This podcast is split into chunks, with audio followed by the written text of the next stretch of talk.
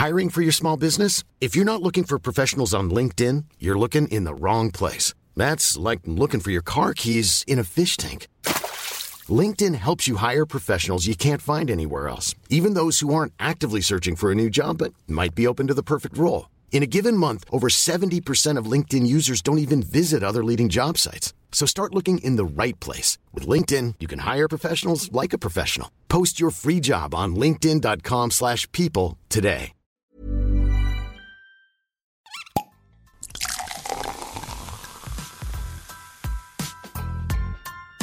Eine Frage des Geschmacks. Der Falstaff Gummi Podcast.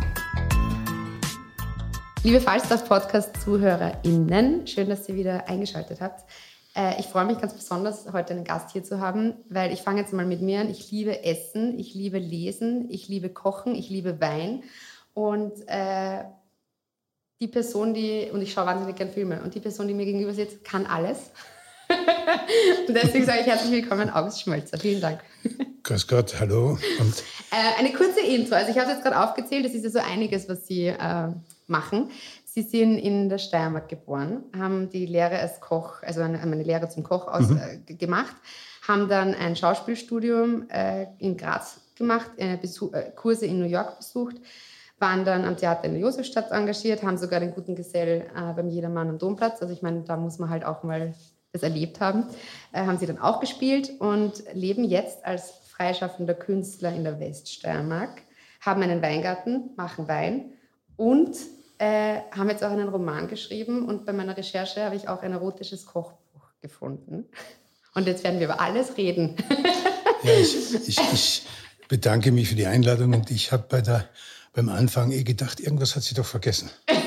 Ja, München, ich habe jetzt nicht alles aufgezählt. Ja, ich ja. habe jetzt auch alle sie Filme aufziehen nein, können. Nein, nein. nein, Sie haben das eigentlich ziemlich gut alles aufgezählt, ja. Also so lebe ich und ja, wie schaut, denn, wie schaut denn ein Alltag als, äh, als, als Autor, freischaffender Künstler, Schauspieler, Koch, leidenschaftlicher Winzer, wie schaut denn so ein Alltag von August Schmölzer in der Weststeiermark aus? Sie haben es fast schon selbst beantwortet. Es ist wirklich alles durcheinander. Das ist auch das Schöne, wenn man es sich also zeitlich auch leisten kann. Schreiben kann ich überall. Der Weingarten ist direkt vorm Haus. Ich mache den Wein nicht selbst. Das mhm. macht ein Weinbauer für mich, weil ich könnte es nicht. Äh, und, und kochen, das tue ich dann, wenn wir Hunger haben und Lust haben darf. Wein trinke ich sehr, sehr gerne. Nicht nur meinen eigenen, sondern auch anderen. Wir haben ja in Österreich, vor allem auch in der Weststeiermark, haben wir ja wunderbare Weine. Ja, und lesen, äh, faul sein, äh, das gönne ich mir immer mehr. Das ist etwas, was mir immer wichtiger wird.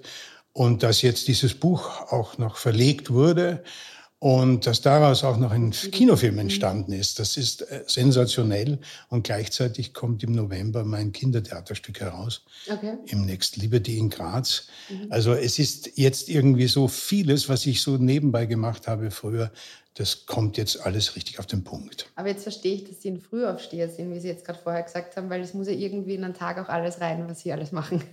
muss, ja, muss manche wundern sich, weil sie bekommen von mir dann um 5.30 Uhr Mails. und sagen, wo, wo, ist das jetzt her? Wo kommt das jetzt her? Ja. Noch oder schon? Nein, aber die, die, es ist so, dass ich eigentlich diese Dinge in der Früh sehr gerne erledige. Und wenn ich meinen täglichen Spaziergang mache, so eineinhalb Stunden durch den Wald, dann kläre ich äh, Dinge ab, die unter dem Tag zu tun sind. Dann treffe ich auch Entscheidungen, weil in der frischen Luft und wenn man so allein durch den Wald geht, ist das viel besser, als wenn man dann gezwungen ist und einen Termin nach dem anderen hat und glaubt, äh, man muss jetzt innerhalb von einer Stunde die Welt zerreißen. Übrigens haben wir beim Nachbarn haben wir Schafe. Und wenn mein E-Mail-Account voll ist und jeder will unbedingt, ich muss sofort den Tag sein, dann nehme ich mir ein Glas Wein, meistens Nachmittag, gehe zu den zwei, zwei Schafen hinüber. Die eine heißt Locke der andere Heideboden. Locke ist die Dame. Stell mich vor denen hin mit so ein paar Äpfeln dabei, nehme einen Wein und rede mit ihnen und streichle sie und gebe ihnen den Apfel. Die freuen sich über den Apfel, ich trinke den Wein komme zurück, alles hat sich erledigt, ja. mehr oder weniger. Das ist ein guter Tipp, sollte ich, Sehr gut. Also, ich mal ausprobieren. Ich ja, brauche einen Nachbarn mit Schafen. Ja, sagen Sie dem Herrn Rossam, er soll hier ein paar Schafe einstellen. und dann wird alles noch viel besser funktionieren. Ich bin gespannt. klingt herrlich, klingt idyllisch. Genauso stelle ich mir zum Beispiel auch das vor, wenn man jetzt sagt, man, schreibt ein Buch. Also man ist das ja so gewöhnt aus dem, aus dem Film. Da zieht man sich dann zurück, man ist mitten in den Weinbergen und so. Wahrscheinlich ist es genau nicht so, aber ich erzähle jetzt meine Fantasie weiter. Man hat einen wunderschönen Ausblick. Es ist, man ist voll inspiriert und schreibt und tippt und hat auf einmal die Muße und kann alles. Wie schaut es denn wirklich das ist, das ist genau das, wie Sie recht haben. So geht es bei mir nicht. Ja. Äh, ich, wenn ich mich raussetze mit einem Blog und, und, oder mit dem Laptop und dann sage, und jetzt schreibe ich, dann kommt nichts, gar nichts dann ist es so, dann liebe ich die Langeweile. Ich freue mich, wenn ich gewisse Geräusche höre, die man sonst nicht hört. Nein, bei mir ist es eigentlich so, ich, ich äh, schreibe, wenn ich unterwegs bin. Wenn, ah, okay. ich, wenn ich mit dem Zug unterwegs bin, wenn ich wenn ich äh, fliege am Flug, man wartet ja immer herum. Ich äh, habe sehr gute Ideen, wenn ich in schlechten Theatervorstellungen sitze oder in schlechten Opernaufführungen oder in okay. Furchtbaren Konzerten, dann fällt mir alles Mögliche ein und ich kann Ihnen äh, Programmhefte zeigen, die ganz vollgekritzelt sind. Da habe ich die besten Ideen. Ja? ja. Bei guten Aufführungen fällt mir eigentlich nichts ein. Aber bei schlechten, deshalb gehe ich auch so oft in schlechte Sachen. Also das könnte man jetzt weiterführen. okay. Das ist immer, genau, was ist, was ist das Hobby? Äh, in schlechte Aufführungen gehen. So ja, also, sagen Sie mir, wenn Sie irgendwo eine beschissene Aufführung wissen. ich werde mich melden. Hoffentlich nicht so bald, aber okay. Ähm, bevor wir noch über die Buchkarriere reden, eben auch weil es sehr spannend ist und das Buch aktuell und eben verfilmt wurde, würde mich interessieren, ähm, wie denn das kam, dass Sie sich quasi, also dass Sie die Kochlehre gemacht haben und dann aber doch so einen krassen Jobwechsel, also Karrierewechsel vorgenommen haben. Und gleichzeitig würde mich aber auch interessieren, vielleicht, ob es Ähnlichkeiten gibt, weil ich kann mir vorstellen, ein Koch, der kreativ ist und sich selbst auch irgendwie einbringt, ist wahrscheinlich wie ein Schauspieler, der ja auch seine neue Rolle erfinden muss und irgendwie oder halt zumindest den Charakter irgendwie mhm. anlegen muss. Und das würde mich interessieren, ob, da, es da vielleicht Überschneidungen gibt. Aber fangen wir mal an mit Frage 1. Ich tendiere dazu, immer 20 Fragen zu stellen. Und dann, Sehr gut. Und dann weiß man, was, weiß man, was kommt. aber wie kam es denn überhaupt, wie, wie kam dieser, diese Entscheidung zu, Lehre zum Koch und dann aber der, der Jobwechsel, also der Karrierewechsel? Ich bin ja ein, ein Bauernbub. Wir hatten eine Landwirtschaft zu Hause und mein Vater, der natürlich auf seine Buben geschaut hat und die Mutter auch, haben gesagt, du musst was Anständiges lernen und das ist eben der Kochberuf gewesen. Ich habe mhm. nicht wirklich eine Ahnung davon gehabt, habe so ein bisschen davon geträumt, vielleicht auf Schiff zu gehen. Dann habe ich gelernt, dann habe ich begriffen, was dieser Beruf eben ist. Nichts für mich, ja. Mhm. Weil äh, da muss man sehr viel Glück haben, sehr, sehr viel Zeit investieren und man muss eine große Begabung dazu haben. Und das haben nur wenige. Und mhm. die kommen dann halt auch rauf. Aber ansonsten unten gibt es ja auch welche. Und das ist kein schöner Beruf, meiner Ansicht nach. Und ich habe das gelernt, habe am letzten Tag meiner Lehre gesagt, wiederschauen, nie wieder. Ja? Und bin gegangen, bin dann einmal in die Gartenhandlung, habe dort gearbeitet, Geld verdient, habe ja nebenbei auch noch Oberkreiner Musik gemacht. Und irgendwann, irgendwann ist das dann gekommen, äh, dass ich, ich kann das bis heute nicht sagen, es ist einfach so eine Form von, von das mache ich jetzt. Ganz spontan gewesen. Und durch Zufall war das, ich bin auf die Uni in Graz und habe gesagt, ich möchte Schauspieler werden. Grüß Gott, ich möchte Schauspieler werden, auf Steirisch. Ja. Und da haben die gesagt, das ist sehr gut, bitte melden Sie sich an. Dann habe ich mich angemeldet und die haben mich aufgenommen. Fast schon ein bisschen zu spät, so alt schon. Und, so. und dann ähm, hat etwas begonnen, was ich eigentlich erst während dem Tun richtig begriffen habe. Mhm. Was das bedeutet, was Theater bedeutet, was Lesen bedeutet, was Spielen bedeutet. Äh, und jetzt sind wir bei der zweiten Frage, die Überschneidung des Kochens und des Kreativsein als Schauspieler ist genau eben da, individuell zu sein. Mhm. So zu spielen, dass es nur ich so spielen kann. So zu kochen, so kann nur ich kochen. Mhm. So schmeckt das nur bei mir. Und was ich nicht mag, ist, ich mag keine Rezepte. Ja. Ich koche frei. Deshalb ist auch immer, schmeckt auch immer alles anders.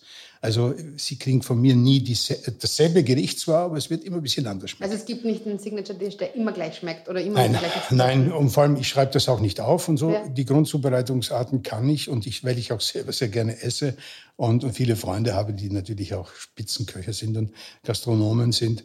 Also diese Freiheit, auch in meinem Beruf, mhm. diese, diese Freiheit, etwas so zu spielen, wo alle sagen, oh, ich weiß nicht und so. Genau das ist es. Mhm. Diese, diese, äh, ähm, ich bin jetzt, stehe jetzt kurz vor einer Regiearbeit und dann hat mich jemand gefragt, ja, und wie, wie, wie, wie sehen Sie das? Wie werden Sie das machen? Und wie wird das sein? Ja. Und dann habe ich gesagt, entweder wird es ein Riesenbrezen oder es wird der Erfolg. Alles dazwischen interessiert mich nicht. okay. Okay, das, das Extreme. Sie haben gerade gesagt, Sie haben äh, einige Spitzenköche und Sie haben ja auch einen Bezug zu Essen. Sie haben in einem Interview mal gesagt, dass es äh, sinnlos ist, wenn man für ein Essen 300 Euro zahlt. Finden Sie das immer noch? Ich, ich, ich glaube, ich würde das nicht tun. Ja. Weil ich denke, so, was, was kann so gut sein? Etwas so Spezielles, das man nur für 300 Euro kriegt. Gut, 300 Euro ist ja, wenn Sie heute in ein gutes Lokal gehen in Wien, seien Sie das ja auch schon locker. Ja. Ich, ich würde nicht viel Geld ausgeben, um eine Karotte, die glasiert ist, gibt ein Lokal hier, die kriegen Sie glasiert, die Karotte, und dann ist noch eine Kartoffel dabei, die mit den Händen, weiß ich was, äh, gestreichelt wurde. und dann kriegen Sie, schwimmt ein Fisch durch und dann zahlen Sie dafür auch 500 Euro es ist nichts für mich. Ich, ich mhm. kann das auch nicht. Ich bin ein Bauernbub. Ich hab, wir haben immer was Gutes gehabt, aber wir haben nie zu viel gehabt. Mhm. Und mir schmecken halt auch Erdäpfel, gekochte Erdäpfel mit, mit äh, Salz oder mit Butter, mit einem Grazer Krauthappelsalat, mit Most, Essig und Kernöl, schmeckt mir halt schon auch sehr gut. Es ist auch etwas Herrliches. Also, aber ich, ich habe nichts dagegen, wenn die, die Leute das tun. Das ist in Ordnung. Mhm. Das muss man jeder für sich so. Aber ich finde es langweilig. Und wie kritisch sind Sie? Also wenn Sie zum Beispiel jetzt in ein Theater gehen und Sie sagen, das ist ein gutes oder schlechtes Stück oder auch jetzt bei der Regiearbeit, entweder das ist gut oder schlecht, dazwischen ist nichts. Wie kritisch sind Sie dann beim beim, beim Essen oder wenn jetzt jemand was kocht oder irgendwie zubereitet, ich meine jetzt nicht gerade unbedingt bei den Freunden im Garten im Sommer, weil ich glaube, dann war es das letzte Mal, dass man dort eingeladen wurde. Aber sind Sie dann eher tendenziell kritisch, weil es natürlich auch gelernt haben und das Handwerk da sehen? Oder sagen Sie, wenn es gut ist, ist es gut? Punkt. Ähm, ja, erstens das, wenn es gut ist, ist es gut. Und äh, äh, zum Beispiel meine Frau kocht ganz wunderbar. Sie kocht viel anders als ich und andere Sachen als ich, aber sie kocht hervorragend. Ja. Und äh, wenn es Freunde sind, die irgendwas daher semmeln, würde ich es nicht kritisieren, weil dann esse ich halt weniger. Oder sage, Ma, mein Magen, irgendwas. Ja, heute ja. habe ich irgendwie nicht so einen Appetit. Im, im so Lokal schicke ich es zurück. Ja. Und das ist interessant. Viele Leute sagen, ja, das muss man jetzt essen, da kann man ja nichts sagen. Was yeah. Mir ist das vollkommen wurscht. Es ist mein Geld, es ist meine Lebenszeit, es ist meine Lust. Ich schicke es zurück und sage, habe ich erst vor kurzem gemacht bei einem Salat. So ein ja. kleiner Salat, der meiner Ansicht nach viel zu viel gekostet hat, den nehme ich nicht. Ich möchte essen. Ja. Und essen heißt, ich habe Hunger, ich zahle auch gerne dafür, aber ich lasse mir das nicht bitten. Ich habe das auch noch nicht gehabt, da war eine Garnele und die war nicht entdarmt und sie war innen auch noch roh. Also so richtig roh, das war nicht glasig, Verstehe, das war roh. Ja, ja. Und ich wollte es zurückschicken und mein Freund hat es einfach gegessen. Und hat dann so gesagt, das ist ja gar nicht so schlimm. Und da habe ich mir auch gedacht, ich würde es sofort, man kann es ja höflich zurück, es kann ja mal passieren. Natürlich. Aber das finde ich jetzt auch, weil Natürlich, das, das, ich, ich bin der Meinung, wir sollten da auch, auch durchaus das sagen, was man zu sagen hat. Wenn mhm. das eine ganz spezielle Anfertigung war, dann wird man sehr erfahren und so. Aber ich, das, ich halte das für falsch, dass man die Dinge nicht sagt. Wie sollen die sich verbessern? Ja, stimmt, absolut. Wir tun eigentlich Ihnen nur einen Gefallen. Sie haben ein erotisches Kochbuch rausgebracht, haben gerade gesagt, Ihre Frau kann gut kochen. Finden Sie, dass äh, das ist jetzt eine ganz krasse Frage. Erfinden Sie, dass Frauen kochen können müssen? Äh, das überlasse ich den Frauen. Ich habe das Glück, dass meine Frau erstens einmal sehr gerne kocht und zweitens sehr gut kocht. Ich merke in, in, bei äh, jüngeren Menschen merke ich, dass es nicht mehr so in ist, kochen zu können. Finde ich ein bisschen schade, nicht weil sie dann den Teil der Hausarbeit machen damit, sondern weil es einfach schön ist. Ja ich meine, wie es Ihnen geht zu Hause, aber wenn Sie mit Ihrem Freund zu Hause sind und Sie haben einmal Zeit, Sie kochen irgendwas, kaufen was ein, machen Wein dazu auf, das ist, es ist doch wunderschön. Herrlich. Einer macht die Vorspeise, der andere das. Also man lässt sich da etwas entgehen und die ganzen, diese ganzen Zustelldinger, die es da gibt, das ist okay, das ist in Ordnung, aber ich finde es schade. Ich finde es einfach schade, weil man sich da etwas entgehen lässt. Ja. Es ist auch, finde ich, eine, das ist meine Meinung, so eine Art wie, wie eine Kommunikation. Weil wenn jetzt zum Beispiel wir genau. beide gern genießen und gemeinsam auch dann funktionieren in der Küche und ja. das dann auch irgendwie so zelebrieren und bei einem Glas Wein ja. dann das uns irgendwie so herumtüfteln, dann ist es ja auch was Feines. Und dann ist es auch gut, wenn man genießen kann, weil wenn der andere Mensch zum Beispiel, also der Partner, null Bezug zu dem hat, ist ja genauso wie beim, beim, beim Theater. Wenn der eine gerne ins Theater geht natürlich. und der andere gar nicht, das ist natürlich schwierig, weil man hat eine Spaß. Sehr, sehr, sehr schwer. Aber ich finde, es ist eine, eine ganz feine und hohe Form der Kommunikation. Voll. Ja? Das ist ja auch vielleicht dann das Erotische dran. Ist Kochen ja. erotisch? Ja, natürlich. Natürlich, weil äh, äh, es ein Spiel ist. Auf, Sie können zum Beispiel, äh, Sie, Sie müssen einen, einen Braten, ein Steak, was Sie auch immer machen. Es ist ein Spiel. Sie müssen das äh, umwandeln vom rohen Zustand in, eine, in etwas Gekochtes. Das ist, das, das braucht Fingerspitzengefühl, ein, ein Gemüse auf den Punkt zu kochen. Ja? Mhm. Spaghetti kochen allein ist schon eine Wissenschaft, al dente zu kochen. Ja. ist eine Wissenschaft und das, das, das zu wissen, zu spüren. Ja? Und jetzt rede ich nicht weiter, weil all das kann man genau auf das andere umtragen. Reden wir lieber über meinen Roman. Genau. Nur ganz kurz noch, also das äh, Kochbuch heißt Der arme Ritter und man kann es äh, auch käuflich erwerben. Ja. Also ich habe gegoogelt und es wurde sofort überall angezeigt und man kann es. Ja. Man kann sich irgendwo. Das man kann ja dann weiter man kann ja selber draufkommen. Ja, das Interessante. Ja, die, die Rezepte, die sind alle von mir. Die habe ja. ich da alle aufgeschrieben. Ja. Ähm, die, äh, das bei den Lesungen war es immer so, dass die zum Beispiel dieses Buch, ich habe ja mehrere Sachen verfasst, dieses Buch ja. war immer sofort verkauft. Und wissen Sie, wer das am meisten gekauft hat? Die Frauen. Ja.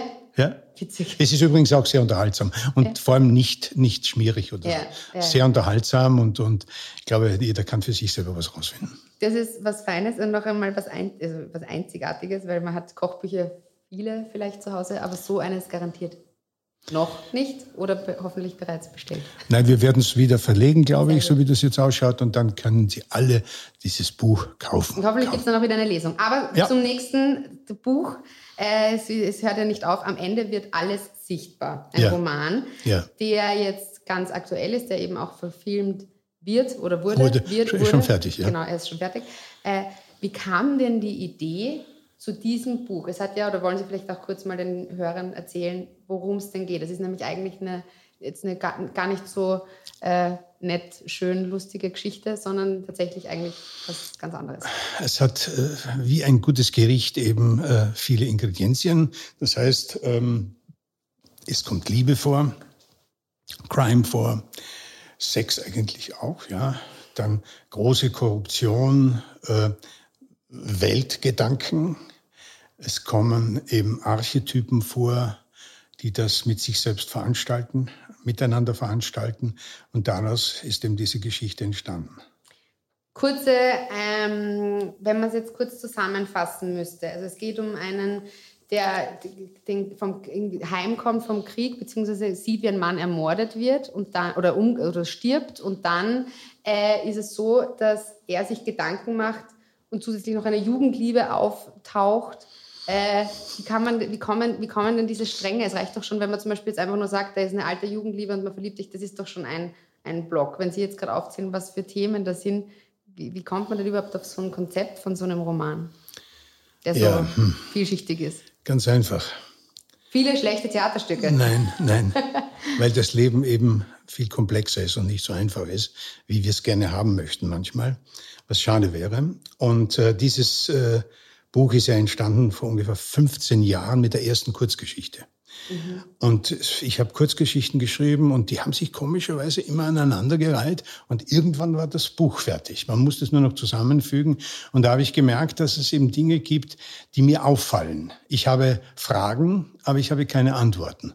Sie fallen mir auf, alles kommt wieder immer in dem Kleid der Zeit, wo es mhm. auftauchte. Deshalb ist es auch ein Schwachsinn, wenn jetzt jeder sagt, der Nationalsozialismus kommt wieder. Mag schon sein irgendwo. Er, er wird wiederkommen, aber in einer ganz anderen Form mhm. und uns hoffentlich nicht überholen. Das heißt, es ist immer, es sind immer dieselben archetypischen Verhaltensweisen, die immer wieder kommen, von uns nicht gesehen werden. Und dann passieren sie. Und dann kommt etwas Furchtbares dabei raus oder vielleicht auch etwas Wunderschönes. Und dieser Mann liebt so sehr, was er in der Jugend gar nicht gewusst hat, dass er sein Leben lang nach dieser Frau wieder sucht, nach dieser Liebe sich sehnt. Und sie sagt ja zu ihm, äh, äh, äh, ich liebe dich. Und die Liebe wird bleiben. Wohin soll sie denn auch gehen? Mhm. Und das, das stimmt's ja. Wenn, wenn man heute darüber nachdenkt, über viele Beziehungen, die man vielleicht übers Leben kennengelernt hat, wo eine große Liebe da war, dann hat es halt nicht hingehauen, warum auch immer. Aber wenn man sich daran erinnert, dann gibt es Dinge, die bleiben. Die sind da einfach, die sind unverwechselbar. Und er findet sie am Schluss dann und sie erleben miteinander etwas ganz Wunderschönes, die reine Liebe, die reine Form dieser wunderbaren Liebe. Sie dauert nur nicht lange.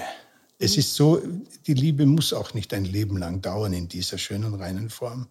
Sie muss nur da sein irgendwann. Mhm. Und sie ist dann da. Und das ist das Wichtigste. Finde ich wahnsinnig schön. Eigentlich müssten wir jetzt sagen Schlusssatz, weil es so schön ist, aber ich habe noch Fragen. Äh, was mich interessiert, es hat ja, wenn man jetzt zum Beispiel auf den Protagonisten eingeht, Sie haben das Buch geschrieben, Sie haben gesagt, es hat mit einer Kurzgeschichte begonnen, es wurde zusammen äh, gefasst und, und man hat die Kapitel dann aneinandergereiht. Als Schauspieler hat man ja trotzdem immer irgendwie, würde ich jetzt meinen, auf irgendeine Art und Weise bringt man sich selber ja vielleicht auch ein. Man kann sich ja jetzt selber nicht so umwandeln. Man kann natürlich eine Rolle übernehmen, aber irgendwas von einem selber ist ja trotzdem drinnen. Wie ist es, wenn Sie zum Beispiel so ein Buch schreiben, wo es um so ein Thema wie zum Beispiel Liebe geht und wo Sie sind, Sie, Sie, Sie, Sie, sind, Sie gehen gerne in den Wald, Sie essen gern, das heißt, Sie sind ja offensichtlich auch ein sinnlicher Mensch und der spricht ja genau das an. Wie viel steckt von Ihnen da drinnen? Oder können Sie das komplett abkapseln und sagen, ich habe da eine totale Distanz als Autor zu meinem Protagonisten im Buch? Hm.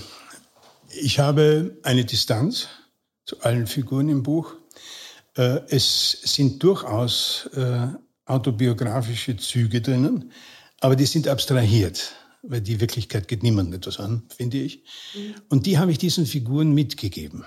Und ich habe einen typischen Spaß dabei, während dem Schreiben zu merken, wie sich die entwickeln. Ja. Es ist so fast so ein bisschen wie, ein, wie eine, eine, schau, wie ein Blick in die Karten, in die Zukunft. Wie, wie würde das bei mir weitergehen? Wie geht es bei der Figur weiter? Aber es ist abstrahiert, wie gesagt, es hat mit mir in dem Moment dann nichts mehr zu tun. Mhm. Aber ich freue mich dran, wenn eine Figur dann irgendetwas macht, wo ich denke, aha, siehst du, so könnte es sein. Witzig. Aber woher haben Sie dieses Talent zu schreiben? Ich meine, ich stelle mir das ja wahnsinnig schwierig vor, auch wenn es jetzt unter Anführungszeichen ja. nur eine Kurzgeschichte ist, ist ja auch schon Das ist eine der schwierigsten ja, Formen, die es gibt. Ja, aber wie kann man das, wie, da setzt man sich irgendwann hin und denkt sich, man hat eine Idee für eine, für eine Geschichte und man, das kann ja nicht jeder. Und es ist ja dann trotzdem, wenn das auch ein Roman ist, der ja auf mehreren Ebenen spielt. Wie, haben Sie einfach immer gern gelesen oder haben Sie ich dachte, mein Kopf äh, explodiert mit so vielen Ideen, ich bringe das jetzt zu Papier oder wie kann man sich das vorstellen? Ich habe ich hab erst sehr spät zum Lesen angefangen, weil wir natürlich Volkshauptschule in St. Stephan nur das Notwendigste gelesen haben. Und erst viel später, eigentlich mit dem Eintritt in die, in die, ins Studium, aber dann dort wirklich. Und ich habe aber relativ früh, wir hatten den ersten Fernseher in der ganzen Gegend. Ja.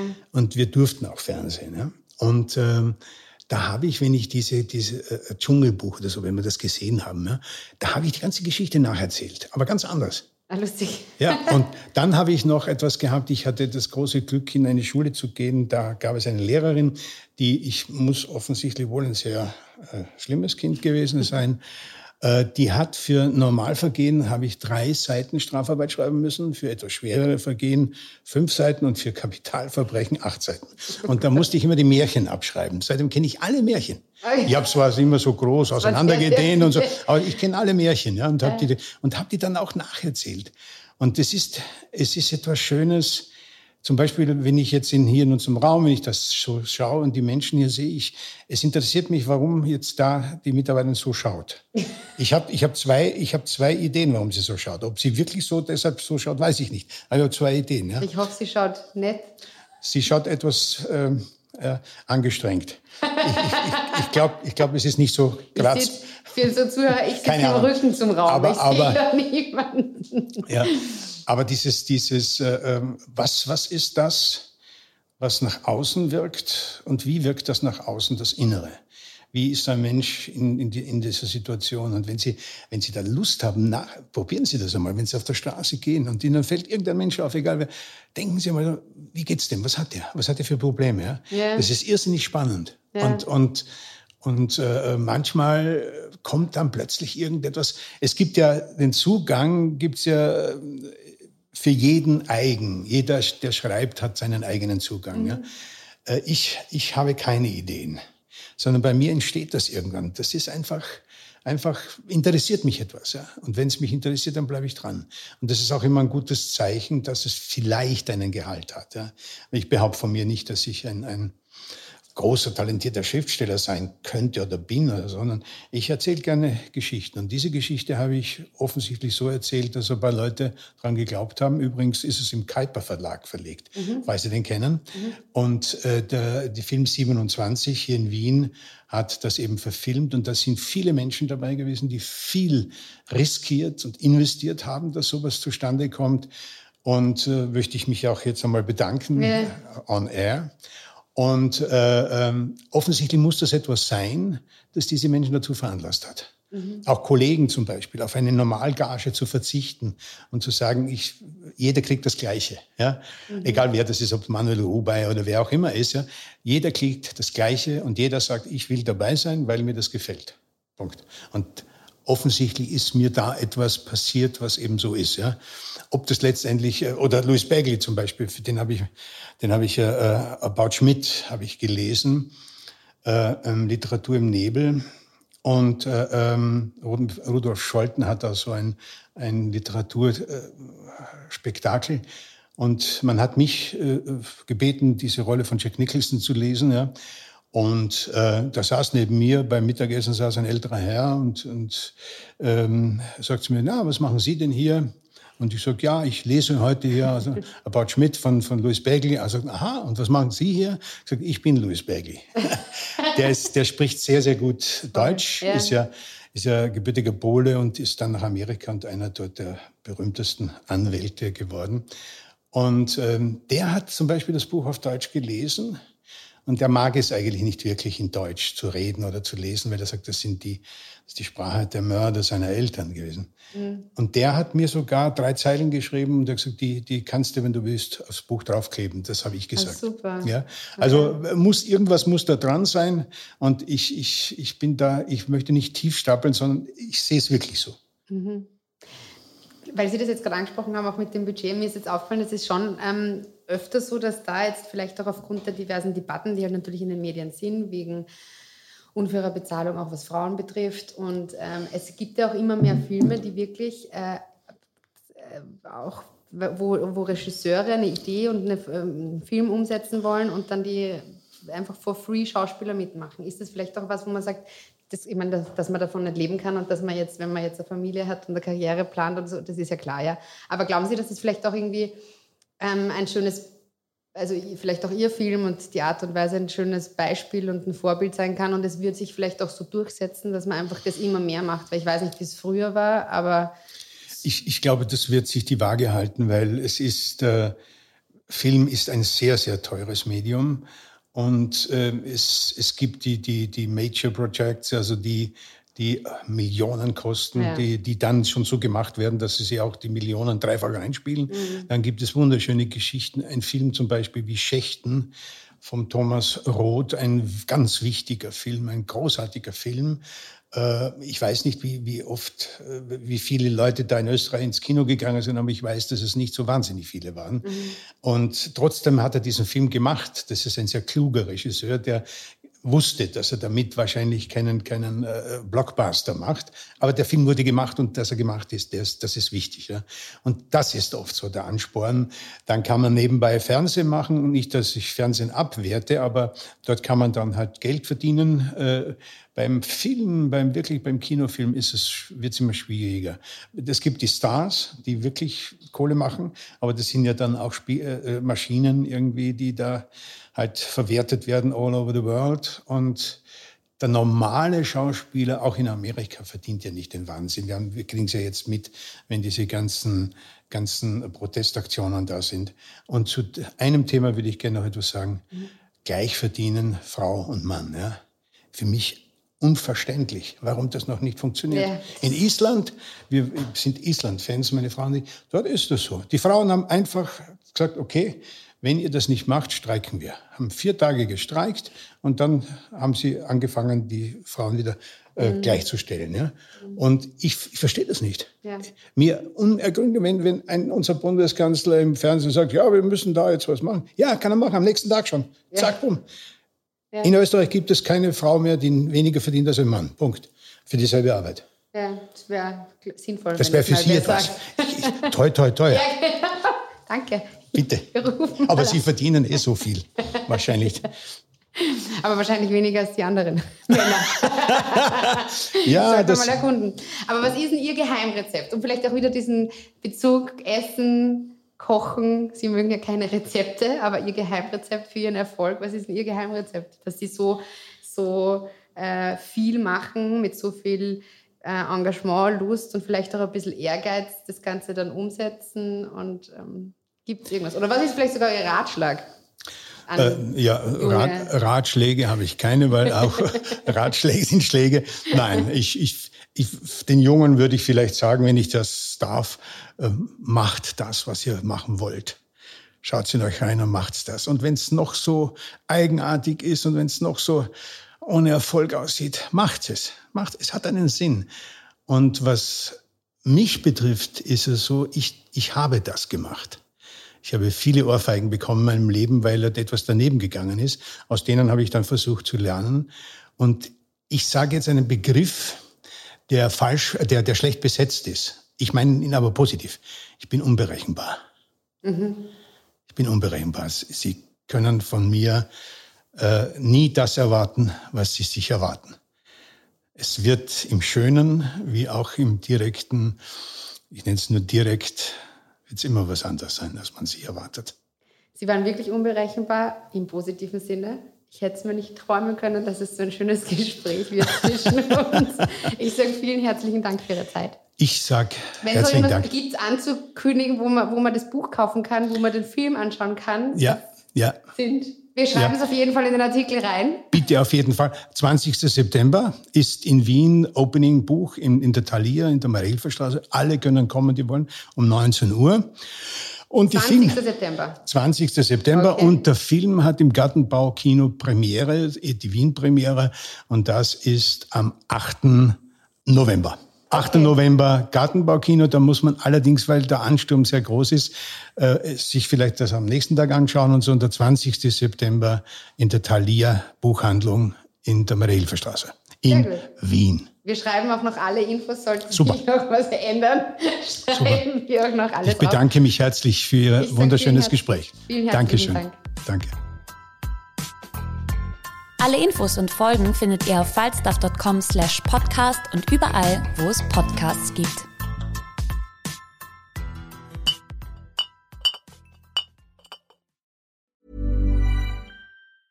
Ever catch yourself eating the same flavorless dinner three days in a row? Dreaming of something better? Well, HelloFresh is your guilt-free dream come true, baby. It's me, Kiki Palmer.